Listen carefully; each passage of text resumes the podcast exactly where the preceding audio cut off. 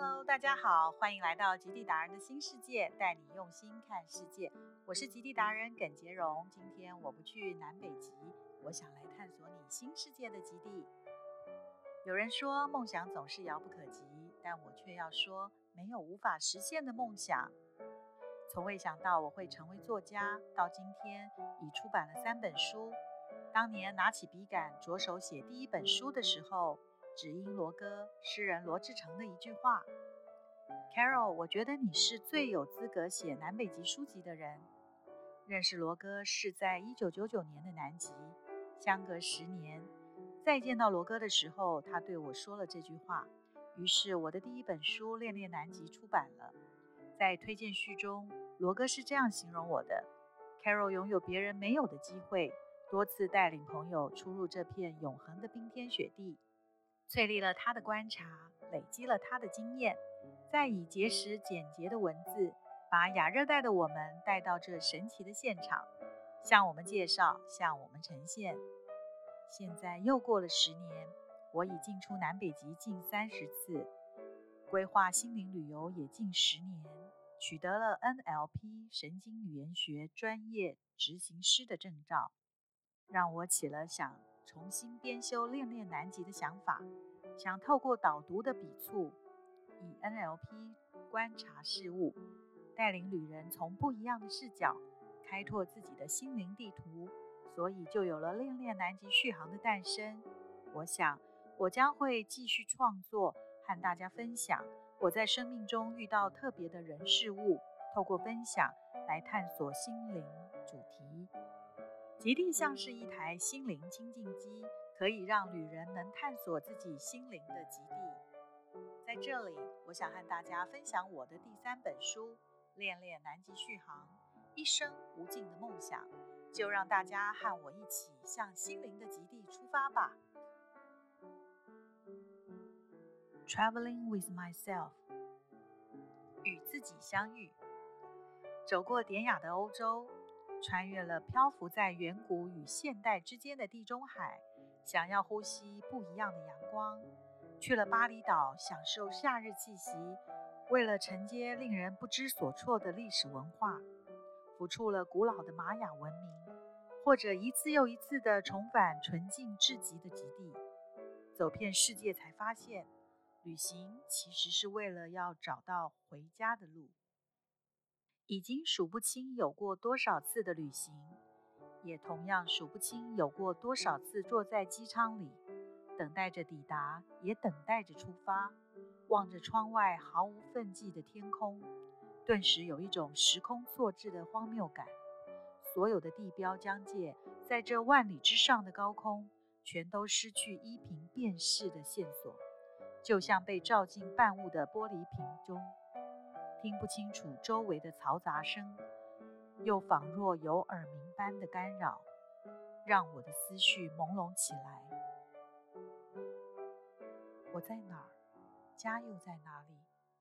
除了兴奋莫名之外，往往在行旅中同时并存。只不过时浮时潜，时隐时现的不安的漂浮感，这时却慢慢的自心中涌现。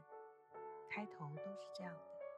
我轻声地安慰自己，一次又一次地穿梭在世界的不同角落，一次又一次地走过机场大厅，渐渐遗忘了每个抵达的目的以及离开的原因。旅途中的孤独与茫然，将我自现实中抽离，不安的漂浮感让我开始想家，也让我几乎忘了决定出发的那一刻，那满意的信心和坚定的决心。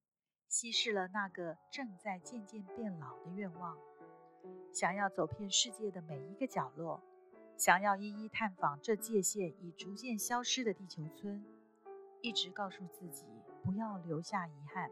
世界之大，正等待我们用一生去探索。然而在孤寂的时候，总会勉励自己，凝固模糊的梦想需要自信，想实现它。就需要有举起它的勇气。于是，一次又一次的出发，带着兴奋、期待的果敢，但夹杂些许软弱寂寥，走向世界的尽头。年轻时就爱上了旅行，只是那时以为旅行的意义是为了出发和追寻，也许是为了一份激情与虚荣。飞到日本，在大街小巷穿梭，搜刮面貌精致的物品；也许是为了典藏奢华的幻想，努力踏遍整个欧洲，一探文化的生活、历史的美学；也许是为了满足年轻的好奇，穿越了漂浮在远古与现代之间的地中海；也许是为了呼吸不一样的阳光。去了印尼巴厘岛，享受夏日气息；也许是为了承接令人不知所措的历史文化。去了中美洲，走看古老的玛雅文明。这些旅程都美好的让我精神奕奕，充满期待。每当旅途结束，也都仿佛充电似的在脸上沾满光泽。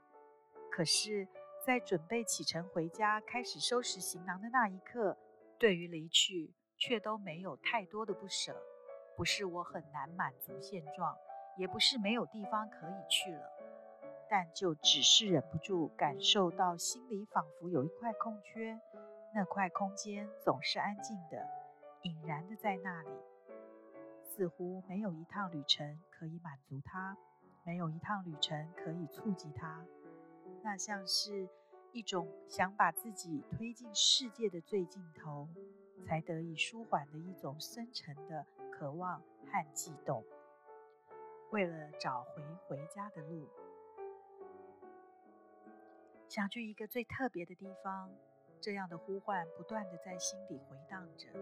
于是我踏上了南极的旅程，而且在原先完全没有想到的奇妙机缘下，我和极地一次又一次又一次的重逢相遇，然后。我才开始体会到旅行的意义，是借由一种漂流的行动，在到达了某个目的地、结束了一趟旅程时，仿佛找到了，也认识了某个部分的自己，或者说，在透过这样的漂流里，找到了自己和这个世界，也许是空间上的，也许是时间上的新的连结，借由旅行。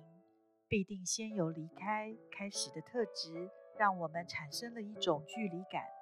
这样的距离可以是实际上存在的，也可以是抽象的、秘密的、心理层面的。而这种因距离而在旅行中形成的疏离感与陌生感，往往在我心里创造出一种既美丽又失落、既迷恋又渴望逃离的神圣空间。这种难以名状的复杂感受，其实才是推动我不断往前，一个又一个旅程不断上路的秘密。最终，因为南极，我终于了解，旅行的意义不在出发，而是回归；不是外在的追寻，而是向内的探索。它像是一个个人归属感的追寻。旅行其实是让我们找到回家的路。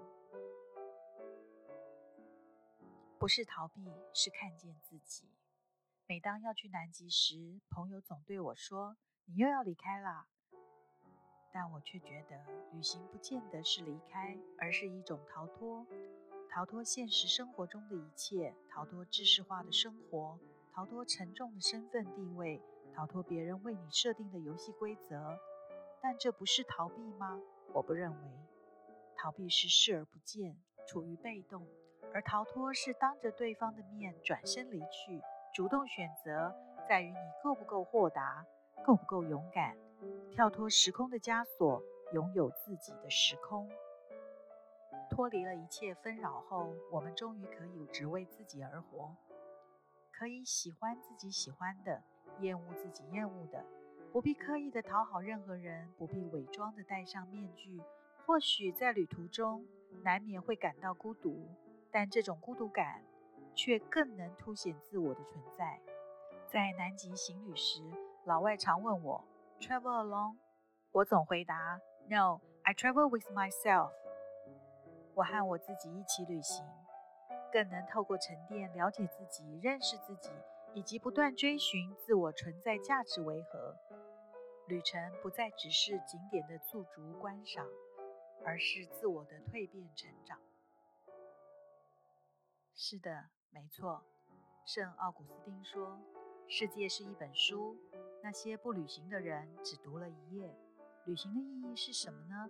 我觉得旅行的意义不是外在的追寻，而是内在的探索。那你呢？愿意和我分享吗？